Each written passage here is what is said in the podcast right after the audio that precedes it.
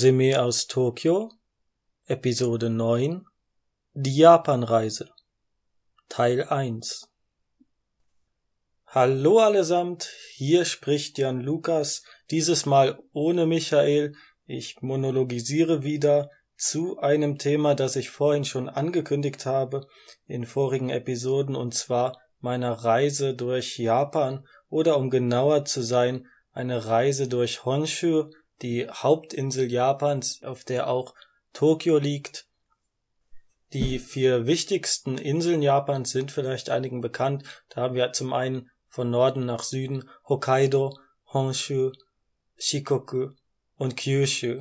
Und dann gibt's noch zahllose kleinere Inseln, aber das sind erstmal die vier wichtigsten. Und auf Honshu liegt neben Tokio auch und dem, dem Ballungsraum Tokio auch das Gebiet um Osaka, also die zwei bevölkerungstechnisch größten Ballungszentren Japans. Was war der Anlass? Nun ja, reisen wollte ich sowieso schon. Es kam aber dazu, dass mich Familie aus Deutschland besucht hat und wir uns gemeinsam auf die Reise machen. Und zwar mit einer Reisegruppe und zwar von 33 Deutschen. Das Ganze wurde von einer Firma organisiert namens äh, Gebeco, die solche Reisen in die ganze Welt organisiert. Das hat am Anfang ein bisschen meinen Japanologenstolz gekratzt. Man will ja nicht als äh, völlig ahnungsloser Tourist herumgeführt werden, wenn man schon ein paar Semester Japanologie studiert hat. Tatsächlich war das aber wesentlich angenehmer für mich, da es ziemlich schwierig ist, in Japan kostengünstige Hotels zu finden und man will ja nicht seinen Verwandten, wenn sie nicht mehr ganz die Jüngsten sind, zumuten, in irgendeinem Jugendhostel ähm, zu übernachten, wie das normalerweise Reisende in Japan machen, weil auch Hotels halt wirklich äh, doch schon teuer sind. Das Reisepaket kostet ungefähr 2400 Euro. Ich kann es nachher auch mal verlinken. Für elf Tage mit Anreise, also ohne Hin- und Rückflug sind es neun Tage und mit Eigenanreise, also wenn man den Flug nicht bezahlt oder vorbezahlt, also wenn man den Flug nicht mitorganisiert haben will, kostet es auch nur 1900 Euro ungefähr. Ja, Japan, Land des Lächelns heißt die äh, Reisetour dazu. Gibt später mehr. Bevor ich die Reise aber angetreten habe, also bevor ich meine Familie am, am internationalen Flughafen außerhalb Tokios, dem ähm, Narita-Flughafen, über den die meisten auch nach Japan einfliegen, äh, bevor ich äh, dort meine Familie abgeholt habe, bin ich zum ersten Mal in meinem Leben nach Yokohama gefahren. Denn Dort fand eine Ausstellung des Künstlers Murakami Takashi statt, der so ziemlich bekannteste zeitgenössische Künstler Japans, insbesondere außerhalb Japans. Ich hatte ihn auch schon einmal in Episode 2 oder 3 zitiert. Und er äh, veranstaltete eine Ausstellung namens Murakami Collection, in der er verschiedene Kunstwerke, die er selbst besitzt oder die er ja von Künstlern, die er sehr respektiert, äh, hat, äh, aus äh, zusammengestellt hat in einer riesigen Ausstellung im Yokohama Museum. Und da die Ausstellung nur noch ein paar Tage geöffnet war, machte ich mich auf nach Yokohama. Eigentlich ziemlich spät, wenn man in, in Tokio wohnt. Ich wohne ja jetzt schon über sieben Monate da und äh, nach Yokohama zu fahren ist jetzt nicht wirklich viel weiter entfernt als irgendwo im Nordosten äh, Tokios von mir aus gesehen. Also Yokohama wurde mir auch öfters mal als die von vielen verschiedenen von Japanern wie von Deutschen als äh, schönste Stadt Japans empfohlen. Äh, ich war noch nicht lange genug da, um das beurteilen zu können. Schöner als Tokio ist es aber, glaube ich, ohne Frage. Also dafür ist Tokio einfach zu sehr Ballungszentrum. Wobei Yokohama, also sehr nah an Tokio, äh, liegt. Man merkt es quasi nur, wenn man aus dem Zug schaut, nehmen die Hochhäuser ab, dann gibt's Wohngebiet, Wohngebiet, Wohngebiet und dann gibt's wieder Hochhäuser und schon ist man Yokohama. Also das geht fast nahtlos ineinander über. Yokohama ist die zweitgrößte Stadt Japans mit 3,3.7 Millionen Einwohnern und Tokio ungefähr dreimal so viel mit 9,2 Millionen, aber im gesamten Metropolbereich, also Tokio, Yokohama und die ganzen Vorstadtgebiete dazugerechnet, sind 37 oder 37,5 Millionen Einwohner. Also das ist mehr als viele Länder auf der Welt überhaupt an der gesamten Einwohnerzahl vorweisen können. Also Wahnsinn. Ja, im Gegensatz zu Tokio liegt Yokohama in Kanagawa, in der Präfektur Kanagawa, während Tokio halt die eigene Präfektur auch Tokio heißt. Ja, also eine andere Präfektur, aber man merkt es natürlich nicht, wenn man mit dem Zug da eine halbe Stunde oder 40 Minuten fährt. Also das ist schnell erreichbar. Und Yokohama ist als Hafenstadt, liegt direkt am Meer. Ähnliche Situationen wie Kobe. Es gibt auch eine, eine Chinatown, relativ viel Handel mit dem Ausland. Ja, also ich glaube schon, dass es eine schöne Stadt ist. Ob es jetzt wirklich so schön ist wie die Yokohama-Menschen, wie soll ich sie nennen? Äh, die stolzen Yokohama-Menschen nennen sich selbst auch Hamako, also aus von das Hammer von Yokohama und das Ko von Kind, denke ich mal. Also ja, da habe ich einige kennengelernt, die Tokio auch wahnsinnig dreckig finden und hässlich und äh, voller Stolz behaupten, dass Yokohama doch das Schönste sei.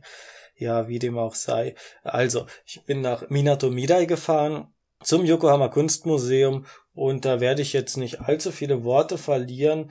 Äh, ich kann kurz anreißen, was es da für Künstler gab. Also es gab zum Beispiel Fotografieren von Araki, einem sehr bekannten japanischen Fotografen. Es gab ein Foto von Mishima Yukio, einem der wichtigsten und, und besten japanischen Literaten aller Zeiten. Dann gab es ein größeres, zwei größere Bilder von Henry Darger, einem Outsider-Künstler, den vielleicht manche kennen aus der Doku äh, In the Realms of the Unreal. Und äh, jede Menge Yoshito Monada, was mich sehr gefreut hat, weil ich da mittlerweile schon ein bisschen zum Fan geworden bin. Yoshito Monada ist wohl einer der wichtigsten zeitgenössischen Künstler. Er hat in Deutschland, in Düsseldorf zeitweise studiert und das schönste, das schönste oder das eindrucksvollste Werk, das er da ausgestellt hat, war ein großer, ja, wie nennt man das, ein Wagen, wie man ihn aus diesen Westernfilmen kennt, also diese überspannten Wägen, wo viel ähm, Getreide und so weiter drin gelagert wird und in denen dann Frauen und Kinder saßen, während man durch die Prärie zog und nach einem neuen Platz zum Siedeln suchte. Nur dieser Wagen ist, war sowas wie ein abgeschlossener Raum im Museum selbst und drin, in, im Innendesign des Wagens, gab es verschiedene Bilder des ja, des Künstlers Nada selbst, also die er selbst gezeichnet hat, von jungen Mädchen, das ist ja so sein Hauptmotiv, diese grotesk ja kindlich naiven bis zickigen äh, Kinder, meistens auch noch mit irgendwelchen Botschaften verziert, mit irgendwelchen Aussagen wie äh, No War.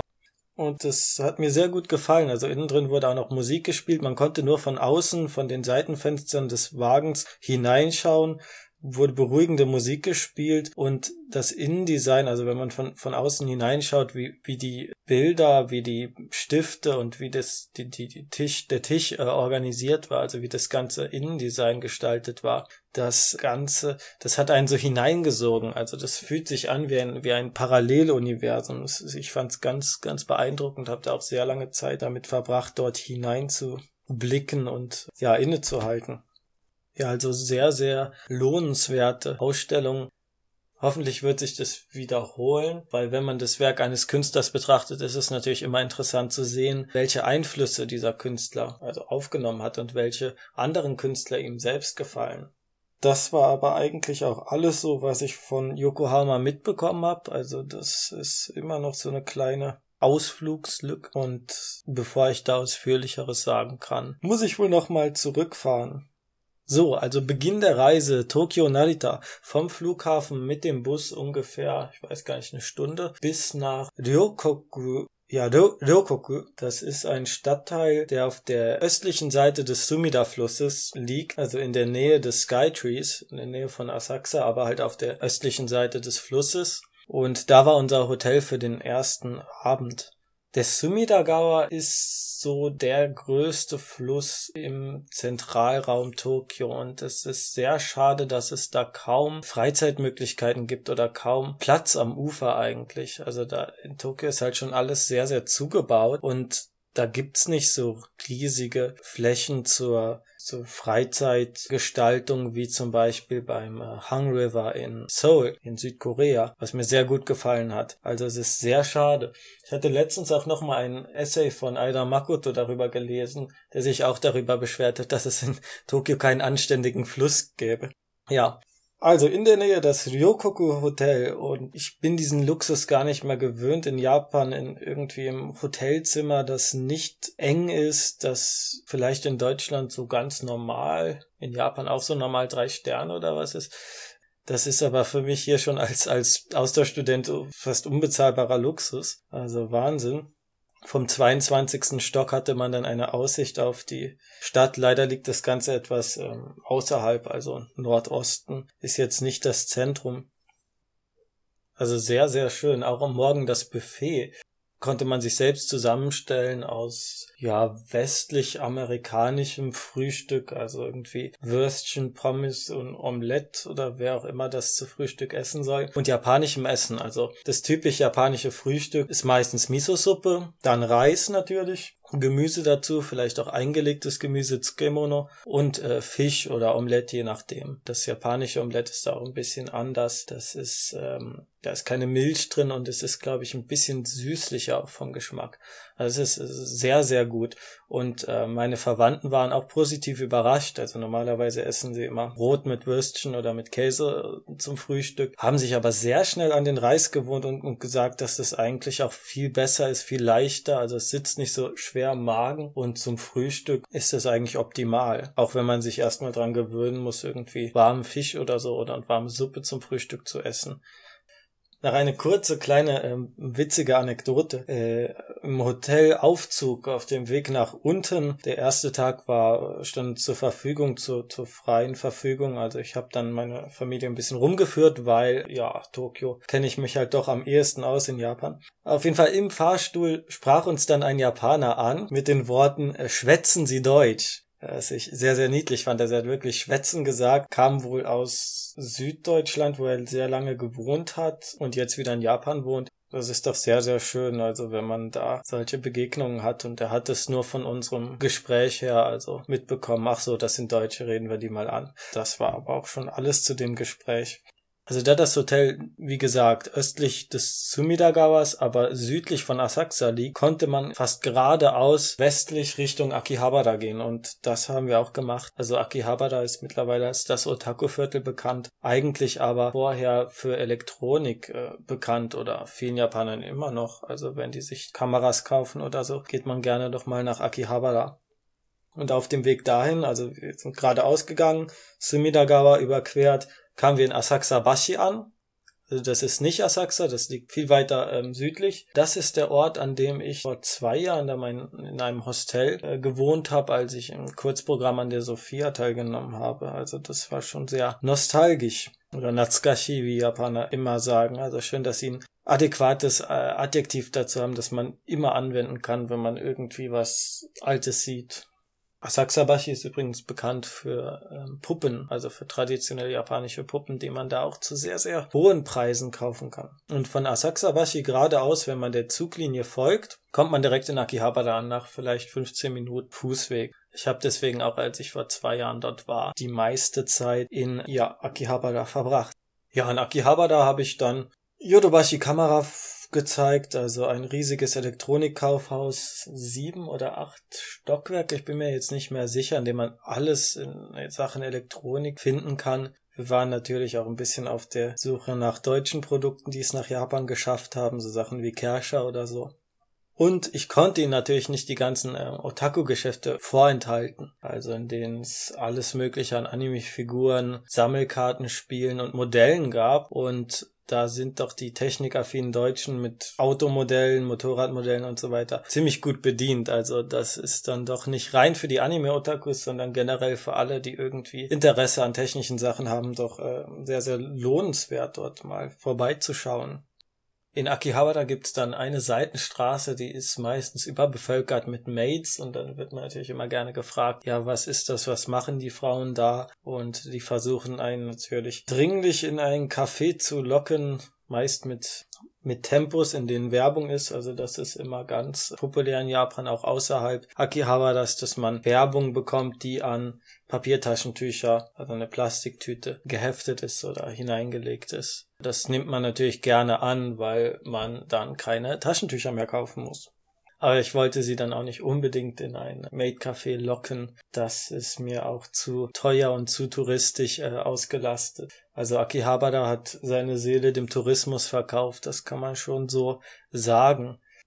Nächster Punkt war dann meine Uni, da gibt's eigentlich nicht so viel zu sagen. Der Sophia wird jetzt ein großer Turm gebaut, der Sophia Tower und der Entwicklung, also an dem rapiden Aufbau, der da stattgefunden hat, seit ich in, in Tokio bin, sieht man, wie, wie wahnsinnig schnell generell Aufbauarbeiten in Japan sind, was unter anderem auch daran liegt, dass in vielen Berufen einfach das, das Vielfache am Personal äh, vorhanden ist. Also das, das merkt man auch gerade, wenn man mit ja, mit Leuten unterwegs ist, die sich nicht mit Japan so auskennen und die sehen dann an jeder Baustelle irgendwie noch so einen alten Mann, der da winkt und sagt, bitte nicht voll in die Baustelle reinrennen und dann sind da irgendwie vier Leute, die um den Sack Zement rumstehen und so. Also äh, allein das der, der Personal ja, das ist, wäre aus deutscher Sicht kompletter Überschuss und würde wahrscheinlich wegrationalisiert werden. Aber in Japan auch in überall eigentlich, also in Verwaltungsstellen oder so, hat man wirklich ein Vielfaches an Mitarbeitern, was in Deutschland so kaum denkbar wäre. Also das hat auf jeden Fall meine Familie sehr überrascht, genauso wie die Tatsache, dass alle Strom, fast alle Stromleitungen äh, über der Erde sind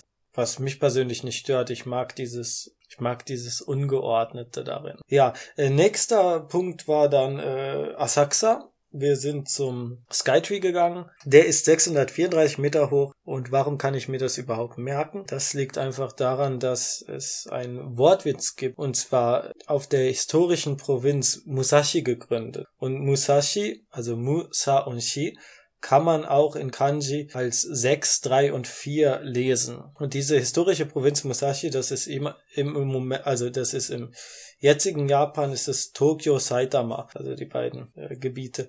Und vom Skytree aus kann man tatsächlich auch sehr gut dann Richtung Saitama schauen. Aber was sehr schade ist, da der Turm ja sehr, sehr nordöstlich liegt und fernab vom Zentrum von Shinjuku und Shibuya, sieht man eigentlich nicht so viel von Zentral-Tokio. Ja, meine Vorteile wurden so ein bisschen bestätigt. Also ich hatte ja mal in einer vorigen Episode gesagt, dass ich den Skytree jetzt nicht besonders sehenswert finde. Jetzt hab, bin ich mal hingegangen, hab's probiert. Also im Grunde ist das Ganze eine riesige Shopping Mall, wie alles andere in Japan auch und ziemlich teuer. Ich weiß jetzt nicht mehr den genauen Preis, wie viel man bis zur mittleren Station braucht. Man kann natürlich auch ganz hoch und 634 Meter, das ist halt schon ganz gigantisch. Die, die Fahrstuhlgeschwindigkeit ist auch atemberaubend, wie schnell man da hochkommt. Aber von der Aussicht selbst ist das nicht so beeindruckend. Also da finde ich nach wie vor den Tokyo Tower und äh, vor allem äh, das äh, Modi, der Modi Tower in Dopongi äh, wesentlich lohnenswerter, vor allem weil der an der freien Luft ist und dann kann man alle Richtungen schauen. Man kann bis ans Meer schauen, an die Bucht in Tokio. Man sieht Shibuya, man sieht Shinjuku, Ikebukuro, das Ganze. Also das finde ich doch schon sehr viel schöner von der Aussicht her. Ja, am Abend waren wir dann in einem typischen japanischen äh, Isakaya, einer Kneipe, wo man zu Alkohol alle möglichen kleinen Spezialitäten auf Tellern bekommt. Also da kann man Grillfleisch, Hühnchen, Okonomiyaki, also sowas wie japanischen Pfannkuchen, oder Edamame bestellen. Edamame ist so ein bisschen Favorit von mir. Also das bekommt man auch manchmal in deutschen Sushi-Läden. Das sind diese grünen Hülsen, in denen dann zwei bis drei Bohnen drin sind. Ich weiß noch damals, als ich das zum ersten Mal gegessen habe, war ich so doof, äh, die Hülse mitzuessen, was ja nicht sehr lecker war. Naja, das war auf jeden Fall ein Erlebnis. Lustig aber ist, dass vom japanischen Essen, also der erste Eindruck vom japanischen Essen, war in einer Kette am Vorabend. Ich glaube, das war Matsunoya oder irgendein Jahr. Also es gibt ganz viele Ketten, die japanisches Essen anbieten. Eigentlich Fastfood-Läden, die aber weit so von der Qualität über dem, was wir an McDonalds und so Fastfood kennen, stehen. Und da gibt's dann meistens Teishoku, also Menüs. Was hatten wir denn bestellt? Es gab Reis mit Miso-Suppe und Fisch oder Fleisch in der Wahl. Und das hat sie äh, so begeistert, also da war ich selbst überrascht, aber Ja, ich find's halt auch gut. Nur wenn man einen Japaner fragt, ist das halt wirklich ganz, ganz günstiges Fastfood und da, da reden sie auch nicht so gut von, obwohl es eigentlich qualitativ ganz äh, wunderbar ist. Also man sieht dann oft Salaryman, die von der Arbeit nach Hause kommen und noch nichts gegessen haben, die dort dann Pause machen. Also das ist fast eher in Erinnerung geblieben als diese Kneipe, die doch sehr teuer war und wo man wirklich alle möglichen Spezialitäten bekommen hat. Am nächsten Tag ging es dann nach Kamakura. Kamakura ist vielleicht einigen äh, historisch bekannt aus der ähm, Kamakura-Jida. Also es gab eine historische Epoche, in der das Zentrum der Macht in Kamakura lag. Jetzt ist es vor allem bekannt durch riesige Buddha-Statue und die Nähe zum Meer. Also das ist ein sehr beliebter Touristenort. Auch ein beliebter Ort für, für Japaner, die in Tokio leben und mal ein bisschen aus der Stadt wollen. Und da haben wir die zwei äh, touristischen Attraktionen, die typischen Attraktionen bekundet. Also einmal den Hasedera, das ist ein buddhistischer Tempel. Erkennt man übrigens an dem Namen daran, also Dera ist die verschliffene Form von Terra und Terra heißt Tempel und Tempel ist immer buddhistisch. Wohingegen Ji, wie in Kinkakuji oder Jinja, äh, shintoistisch ist. Die beiden Religionen koexistieren in Japan zusammen, das nennt man Synkretismus, ist immer ein äh, Wort, das sehr oft fällt, wenn man sich so Religion oder Geschichte in Japan anschaut. Dieser Tempel ist vor allem durch die vielen Jiso-Statuen bekannt. Also das sind kleine Figuren, die äh, Schutzgötter äh, für Kinder sind. Das liegt daran, dass Eltern, deren Kinder bei einer Fehlgeburt oder Totgeburt starben oder durch äh, Abtreibung getötet wurden. Und viele Eltern beten dort. Also das ähm, ist so ein bisschen eine dunkle Geschichte, die mit diesem Tempel zusammenhängt. Und äh, was ich sehr, sehr, sehr äh, schrecklich fand, als ich das zum ersten Mal gehört habe, in Japan ist es so, dass man den Kindern also dass die Kinder, die zu, äh, zu früh sterben, die Schuld daran tragen, also dass sie den Eltern Leid getan haben, dadurch, dass sie gestorben sind und dass nicht sie bemitleidenswert sind. Und deswegen landen sie in der Hölle, also Kinder, die zu früh gestorben sind, müssen in der Hölle Steine aufeinander stapeln zu einem Turm. Und immer wenn sie davor sind, ihr Ziel zu erreichen, wird dieser Steinberg, der Steinturm äh, umgeworfen, also eine Sisyphus-Arbeit. Und diese Jiso sollen den Kindern helfen, ins Paradies aufzusteigen oder ins Nirvana, wie es im, Buddhismus heißt. Also eigentlich ziemlich traurige Geschichte. In äh, Japan hat man auch im Japanischen den, den Passiv des Leidens, wie wir ihn äh, ab und zu im, im Studium nennen. Also man sagt zum Beispiel nicht, das Baby weint, sondern es, es hat mich beweint im Passiv. Und das heißt, man distanziert sich zum einen vom Akt des Weins, zum anderen drückt man aber auch, dass es unangenehm ist. Und wenn der eigene Hund zum Beispiel stirbt, dann sagt man auch nicht, mein Hund ist gestorben, sondern er hat mich bestorben. Also eine passive Aktion, die einem selbst äh, Unwohl oder Unglück zufügt. So kann man auch in der Sprache nachvollziehen, wie sich diese Idee gefestigt hat, die für unsere Ohren eigentlich ziemlich befremdlich ist. Nach dem Hasedera ging es dann zur großen Buddha-Statue. Ich glaube, das ist die zweitgrößte Buddha-Statue Japans, wurde mir gesagt. Und die steht ganz majestätisch unter freiem Himmel. Es gab wohl mehrere Tempel, die um ihn herum gebaut wurden, aber immer wieder abgebrannt sind durch Naturkatastrophen, Blitze und so weiter. Also bis heute steht er frei. Und man kann hineingehen. Wie in einen Gundam oder irgendeinen Roboter aus einem Anime kann man in den Buddha hineingehen. Äh, was ziemlich lustig ist. Ich glaube, das kostet auch nur so 10 Cent oder so, kann man hineingehen. Und in der Nähe des Buddhas sind riesige Sandalen. Also man hat riesige Sandalen für diesen, diese Statue hergestellt. Buddha sitzt in der Darstellung auf dem im Schneidersitz aber man hat so ausgerechnet, wenn er mit diesen Sandalen nach Tokio gehen würde, wie lang das dauert. Ich hab's nur leider komplett vergessen. Und der zweite Touristenpunkt, der in Kamakura immer gern besucht ist, ist eine Einkaufsstraße, eine Ladenstraße in der Nähe des Bahnhofs. Dort kann man alle möglichen Omiyage, also Mitbringsel kaufen oder Spezialitäten wie Eis aus lilaner Murasaki Imo Soft Eis. Also das war sehr, sehr gut. Hört sich etwas befremdlich an, äh, aber Soft Eis aus Süßkartoffel ist eine sehr gute Idee. Und auf diesem Weg fliegen sehr viele Raubvögel. Ich weiß jetzt gar nicht, waren es Adler oder man muss sich auf jeden Fall sehr in Acht nehmen. Also ich habe gesehen, wie vor meinen Augen einem kleinen Mädchen irgendwas zu essen aus der Hand gerissen wurde und der Adler hat auch noch ihr die Backe aufgekratzt. Also das äh, war, war doch sehr, sehr gewalttätig, dieses, dieses Also das war schon sehr, sehr erschreckend. Dann, dann wollte man doch lieber nichts zu essen kaufen unter freiem Himmel zumindest.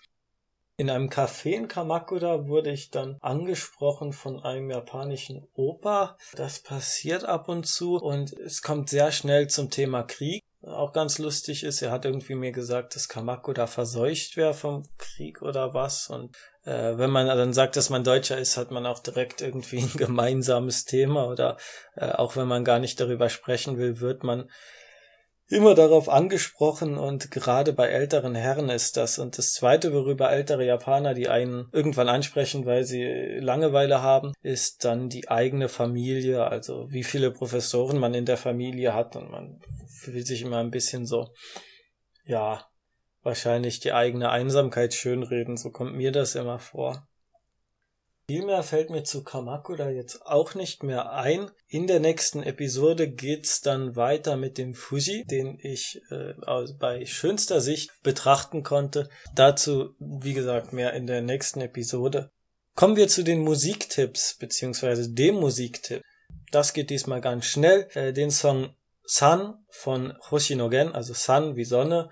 Hoshinogen ist in letzter Zeit sehr beliebt in Japan. Freue mich auch für seinen Erfolg also ich kannte ihn aus dem äh, Sonoshion-Film äh, Jigoku de Nasewarui, wo er mitgespielt hat und auch das Ending mit dem gleichen Titel Jigoku de Nasewarui gesungen hat.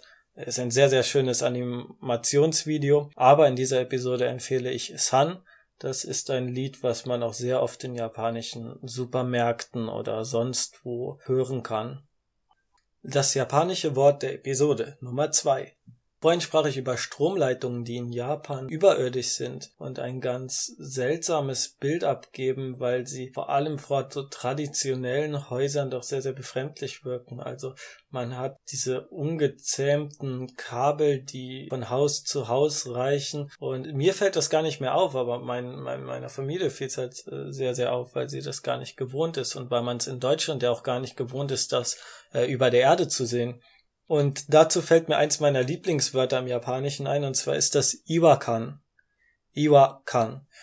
Und I, ich nehme das mal auseinander, I ist die On-Lesung von äh, Chigau, also anders oder falsch heißt das. Chigau, sagt man auch ganz oft, äh, gerade junge Mädchen so, Chigau, yo.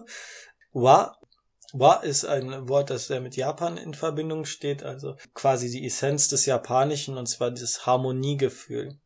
Wenn man zum Beispiel japanisch-deutsche Wörterbücher hat, heißen die auch Wadoku. Gibt's auch die Internetseite Wadoku und das Wa steht für Japan in dem Fall. Und Kan, Kan ist einfach Gefühl, also wie ein Kanjiru. Iwakan heißt das Ganze. Und das bezeichnet das Gefühl, dass etwas fehl am Platz ist, dass irgendwas nicht harmoniert miteinander. Und das gefällt mir sehr, sehr gut. Und das hat man auch sehr oft in Japan, dass man so ein altes, ein traditionelles Holzhaus hat und davor wabern dann die Stromleitungen umher. Also das ist, finde ich, ähm, sehr, sehr schön.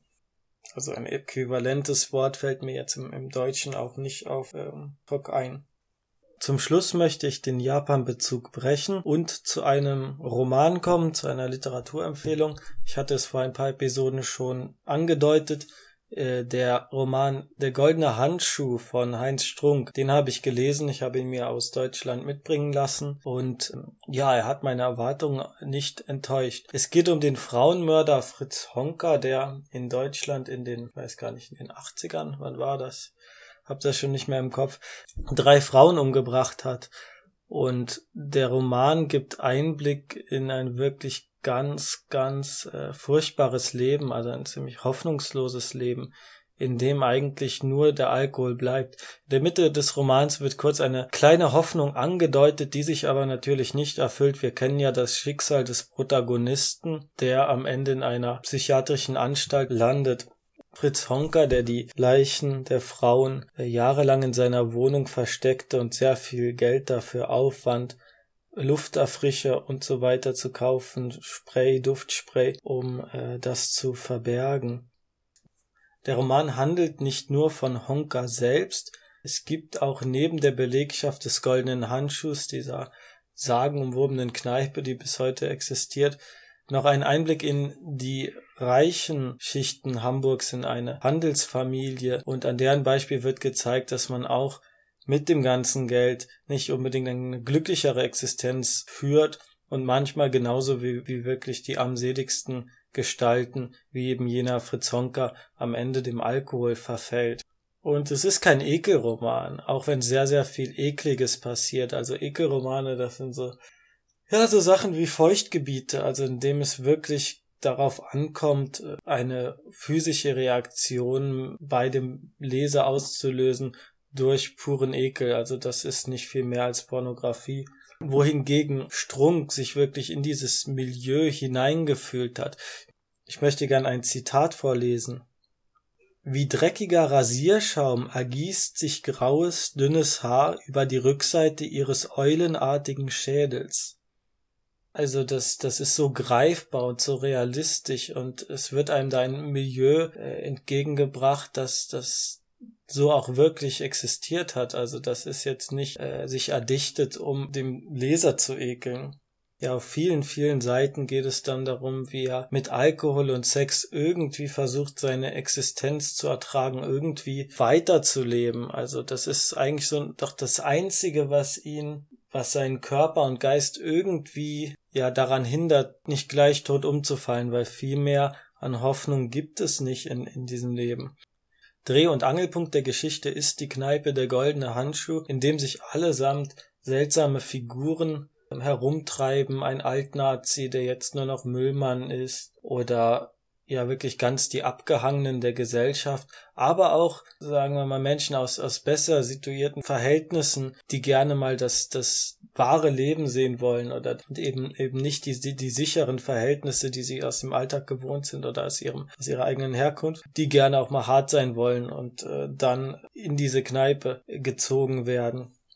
Mir selbst ist es ein völlig fremdes Milieu. Und umso mehr lobe ich äh, Heinz Strunk darauf, dass er es schafft, mir dieses vollkommen greifbar mit einer sehr, sehr kräftigen Sprache, mit einer sehr, mit sehr, sehr originellen Metaphern näher zu bringen. Ein Beispiel möchte ich lesen, ein weiteres Zitat. Der Schiefe hält seinen Schädel in den Händen wie eine aufgeschnittene Melone, bevor er ihn auf dem Ellenbogen ablegt. Ich persönlich habe noch nie genug Alkohol getrunken, um mich davon zu übergeben, aber durch die Wirkungskraft dieser Metapher, also wie eine aufgeschnittene Melone auf dem Kopf, die droht auseinanderzufallen, so fühlt sich der Kopf des völlig äh, betrunkenen Fritz Honke an. Also Schmiersuff, das Wort Schmiersuff ist ähm, eins der, glaube ich, meistgenutzten Wörter in dem Roman. Und das kann selbst einem Menschen, der das nie erfahren hat, äh, ja, erfahrbar gemacht werden. Und das ist eine der großen Vorzüge der Literatur, eine der großen Gaben der Literatur. Zum einen, das erfahrbar zu machen, was man selbst nicht erfahren kann oder will. Und auch das Mitleid, was Heinz Strunk selbst immer wieder betont, also Mitleid mit den Handelnden. Es wird sich ja nicht lustig gemacht oder ge geekelt vor dem, was da passiert, sondern wirklich Mitleid vor einer ganz erbarmungswürdigen Existenz, die da äh, präsentiert wird, äh, die da beschrieben wird. Das war die Literaturempfehlung. Ja, unausgesprochene Leseempfehlung auf jeden Fall. Also ich bin immer sehr, sehr kritisch, was zeitgenössische Literatur angeht.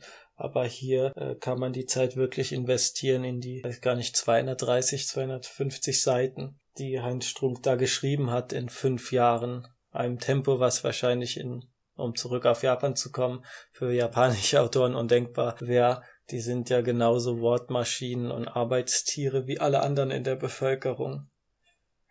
Ja, das war's dann mit Episode 1 der großen Japan-Reise. Da die neue Anime-Saison angefangen hat, gibt's dann von mir auch ein paar Empfehlungen. Bis dahin, esst mehr Natto.